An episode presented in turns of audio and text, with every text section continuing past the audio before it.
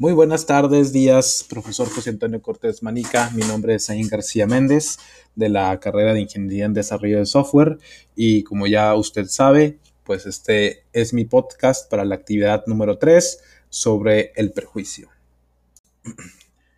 Para empezar, profesor, los conceptos de prejuicio que yo encontré y que más me parecieron eh, descriptivos, sí, son estos. Eh, el prejuicio no es solamente una declaración de opinión o de creencia, sino una actitud que incluye sentimientos tales como desprecio, disgusto o total repudio, ¿sí? De María de la Luz Casas del 2008. El segundo eh, es de, de, una tesis de una de una mujer que se, llama Xiomara Correa, que nos dice lo siguiente. La palabra prejuicio está formada por el prefijo pre, que viene del, latino prae, y que significa antes o anterioridad en el espacio-tiempo, y la palabra juicio, también del latín iundicium, que significa pensamiento en el que se niega, afirma o, afirma algo de algo. Se deduce entonces que la palabra prejuicio viene de la palabra preindicium y que su significado puede ser juicio previo o decisión prematura. A lo que posteriormente yo añadí mi propio concepto y lo describí como eh, que es una afirmación incorrecta de un tópico o tema que no sé que, que se conoce o se conoce muy poco. El prejuicio se extrapola hacia eh, cómo observamos a las personas y hacemos un juicio previo de ellas. Ahora hablemos de los prejuicios que yo identifiqué en, la región que habito, que es la, bueno, principalmente la ciudad de Torreón, en el estado de Coahuila, sí, que aquí se le conoce como la Laguna. Eh, aquí principalmente hace 100 años, y esto ya es un poco viejo, eh, hubo un prejuicio de raza donde eh, hubo una matanza, bueno, que más bien el prejuicio llevó a discriminación y posteriormente la discriminación a un holocausto de personas de raza china eh, por las cuales, la verdad, no recuerdo la cantidad exacta, pero fueron bastantes personas que se masacraron durante esa época y que lamentablemente aquí en la región a veces se sigue eh, teniendo ese prejuicio contra las personas de origen asiático.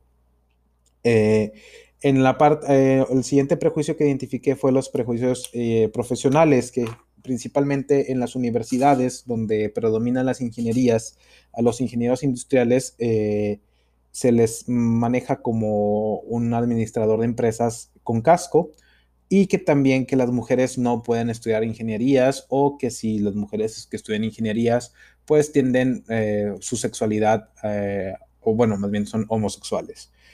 También los prejuicios de origen, eh, que este no es tan desfavorable para la gente extranjera, pero generalmente se considera a la persona extranjera, generalmente de Europa, de Estados Unidos o de algún país primermundista de Asia, como una persona inteligente, ordenada, culta, etcétera, etcétera.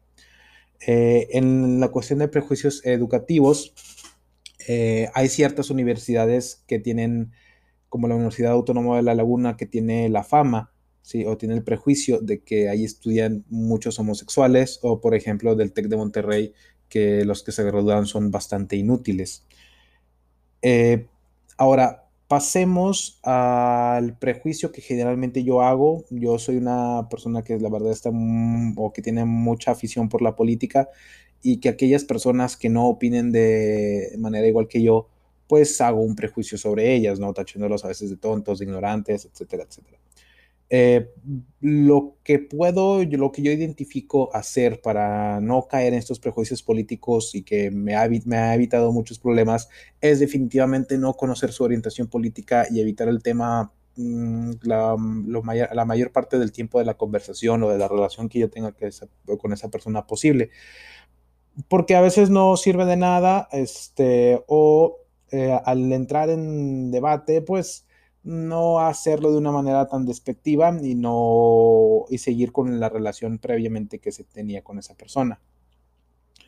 Como conclusión, profesor, eh, puedo decir que los prejuicios acertan pocas veces cuando se extrapola a las personas. ¿A qué me refiero? Que, por ejemplo, si nosotros opinamos algo de ciertas personas que son de cierto origen o de cierta raza, a veces tenemos, el prejuicio tiene razón, pero no siempre es así, porque como sabemos, en, un país tienen miles de regiones y en esas miles de regiones también tienen variaciones de su cultura. Por lo tanto, este, yo concluyo que los, que los prejuicios pocas veces aciertan o pocas veces resultan ser parte de una realidad. Y aquí termina mi aportación del día de hoy.